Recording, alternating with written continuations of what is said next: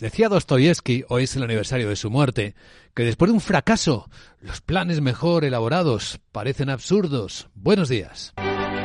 Joe Biden y Vladimir Putin se reparten casi a partes iguales nuestra portada informativa del viernes. Putin porque ha concedido una entrevista a un periodista americano, ahora contamos lo que dice, porque no tendría interés en invadir Polonia o Letonia, salvo si ocurriera una cosa. Y Biden, que ha visto cómo el fiscal ha dicho que no va a enfrentar cargos por los documentos clasificados que se llevó cuando era vicepresidente allá en el año 2017, aunque el perfil que le dibuja el fiscal le ha ofendido profundamente a Biden. ¿Qué es lo que ha dicho el fiscal americano? Pues habla de un presidente anciano que tiene buenas intenciones y tiene mala memoria. Respuesta de Biden. My memory is not. Mi memoria no es mi memoria, está bien, mi memoria. Echad un vistazo a lo que he hecho desde que soy presidente. Ninguno de ustedes pensó que podría aprobar ninguna de las cosas que he logrado aprobar. ¿Cómo pasó eso? Supongo que olvidé lo que estaba pasando, decía Biden, claramente ofendido. Aunque poco después protagonizó otro de sus lapsus históricos, confundió al presidente de Egipto con el de México. Escuchen. As you know, initially the president of Mexico, Sisi, did not want to open up the gate to allow humanitarian. De como saben, inicialmente el presidente de México, Sisi, se refiere al presidente de de Egipto, claro, no quería abrir la puerta de Gaza para permitir la entrada de material humanitario. Hablé con él y le convencí para que abriera la puerta. Y por el lado de Putin, pues la entrevista que le ha concedido a Tucker Carlson, el polémico periodista americano despedido de la Fox, deja algunas perlas como esta respuesta a de que en qué casos eh, atacaría Rusia, por ejemplo, a Polonia. Solo en un caso, si Polonia atacara a Rusia. ¿Por qué? Porque no tenemos ningún interés en Polonia, Letonia ni en ninguna otra parte. ¿Por qué lo haríamos? Sencillamente no tenemos ningún interés. Esto es solo un alarde de amenazas. El juego de las amenazas sigue estando ahí formando parte de la actualidad sin que sea estimado por los mercados, que ya hemos visto como en el lado americano se marca un día tras otro máximos históricos con el SP500 en esa cifra redonda de los 5.000 puntos y los futuros no están anunciando ningún cambio en esa tensión alcista.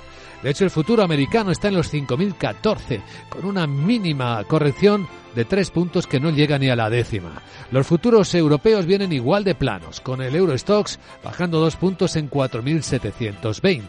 Una escena que en el lado asiático, con la llegada de la fiesta del año nuevo lunar, pues se desactiva caen los volúmenes, hay mercados cerrados, muchos. De hecho, en China ya solo está en medio, media sesión, medio gas, la bolsa de Hong Kong, pero con caídas que siguen. Han sido de ocho décimas en la sesión acortada de hoy. Sin embargo, en Tokio, que sí que han tenido sesión completa, otro máximo de los 34 años últimos, el Nikkei ha rebasado en algunos momentos los 37.000 puntos. Así que por ese lado, un buen momento y los indios, que son los que también estamos siguiendo con interés, con ligerísimas subidas. En la escena de los mercados financieros no hay muchas tensiones, pero sí las hay y siguen estando ahí sin resolver, sin solucionar con los agricultores. En España hoy se extenderán a pesar de las lluvias que también se extienden por el temporal Carlota, las protestas de los agricultores ya sumándose las organizaciones agrarias grandes que se han quedado un poco detrás de las protestas extendidas por las redes sociales. ¿Saben qué decía anoche en la televisión pública el ministro de Agricultura español, Luis Planas? Esa preocupación y esa inquietud tenemos que dar respuesta. Una respuesta que no es sencilla, porque es una respuesta europea, hay muchos temas que son de Bruselas, hay una respuesta del Gobierno de España que podemos hacer desde Madrid y una parte también muy importante que se puede hacer y se debe hacer desde las comunidades autónomas. Pero hay más preocupaciones en España. Algunas eh, se expresarán seguramente con la última idea de sumar el partido que forma parte del gobierno de España de penalizar, de subir los impuestos a las personas que ahorren. Y luego están, pues, los otros efectos de las decisiones ya adoptadas. En particular, los impuestos extraordinarios a la banca y a las empresas eléctricas, que pueden considerarse más una multa. Se pregunta por qué. FEDEA, el prestigioso equipo de investigadores, responderá a ello con detalle, lo explicará en primera persona su director ejecutivo. director ejecutivo de FD Ángel de la Fuente, que hoy será nuestro invitado capital.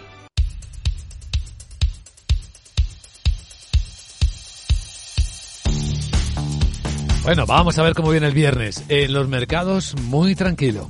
Según las pantallas de CMC Market Brokers, la volatilidad sigue contenida, es decir, la confianza sigue alta tras los máximos que están marcando índices o algunos valores. Sobre todo siguen estando ahí los tecnológicos como grandes protagonistas. Tenemos el futuro europeo bajando dos puntos, que es nada, ni una décima siquiera, en 4.720, y lo mismo el americano, el SP en 5.014 ahora que estamos llegando ya a las fiestas del Año Nuevo Lunar. Sandra Torrecillas, buenos días. Buenos días. Hoy esperamos, por tanto, una sesión tranquila. En Asia, gran parte de las bolsas, eh, como venimos comentando, han estado cerradas por esa festividad del Año Nuevo Lunar y en las abiertas, como en el caso de la japonesa, el índice Nikkei ha tocado máximos de 34 años. Y en Estados Unidos hemos visto, además, al SP500 alcanzar los 5.000 puntos por primera vez. Hoy no vamos a tener grandes referencias macroeconómicas de interés, salvo el IPC final de enero en Alemania, para el que se espera una moderación desde el 3,7 hasta el 2,9% si se confirma el dato preliminar. Sí que vamos a tener eh, para cotizar resultados empresariales y operaciones empresariales como la que se cierne sobre Talgo.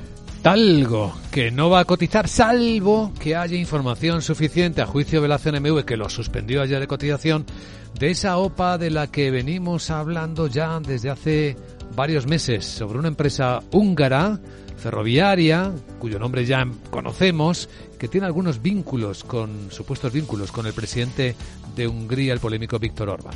Pues de momento, revisando las páginas de la CNMV, no tenemos información nueva, por tanto, de, van a seguir suspendidos los títulos eh, de cotización ante la posibilidad de una OPA por el 100% de la empresa húngara Magyar Vagon, propiedad de un antiguo asesor del primer ministro húngaro Víctor Orbán. José Lizán, gestor de Reto Magnum SICAF en Cuadriga Asset Managers movimiento que parece que va muy ligado a los planes que pueda tener el gobierno de Orban en el futuro para hacer una expansión de la red de alta velocidad y podría tener sentido para los compradores húngaros hacerse con un proveedor de primer nivel en ese sentido, ¿no? Yo creo que van por ahí un poco los tiros y los compradores son de pequeña dimensión, pero parece que van con el apoyo del gobierno con un plan a, medio plazo. La transacción valoraría a la compañía española por encima de los 600 millones de euros, contaría con el respaldo de Trilantic, que, que tiene un 40%, y de Torreal, que son sus dos mayores accionistas. Mar Rives, cofundador y CEO de Black Bear Bank, adelanta próximos movimientos y ve a Talgo fuera de bolsa. Bueno, ayer cerró al 4, una subida de 4, eh, vamos, 4,7 euros, no subía el 9%. Sí, vamos a escuchar lo que decía Mar Rives. Lo que no descarto es que haya una OPA de, exclusión más adelante. Es decir, me sorprendería una OPA de una contra OPA de CAF o de Stadler, porque lo han negado muchas veces y creo que están para otros, por otros derroteros. Siemens no se ha pronunciado, pero podría ser, encajaría muy bien y a lo mejor hay algún capital riesgo u otro inversor que podría estar interesado, pero le doy muy poca probabilidad. Instantes antes de la suspensión, los títulos de Talgo estaban subiendo más de un 9%, el precio 4,78 euros eh, por acción y recordamos que el 16 de noviembre ya Talgo reconoció a la CNMV que tenía una manifestación preliminar de interés para lanzar una OPA sobre el capital a un precio de 5 euros. Por cierto que si la OPA se formaliza tendrá que pasar previsiblemente el filtro del Ministerio de Industria, ser revisada por el Consejo de Ministros bajo el argumento de que es una empresa estratégica. OPA sobre el 100% de talgo en metálico, es lo que se espera inicialmente. Y efectivamente aquella ley que se aprobó en la pandemia permite al gobierno del país considerar estratégica prácticamente cualquier empresa. También podría ser el caso de talgo, se por supuesto que también se va a considerar como empresa estratégica. Otros protagonistas del día publicando resultados tenemos eh, esta mañana a L'Oreal publicó las cuentas al cierre del mercado y ahí se observa una ralentización en el ritmo de crecimiento de las ventas.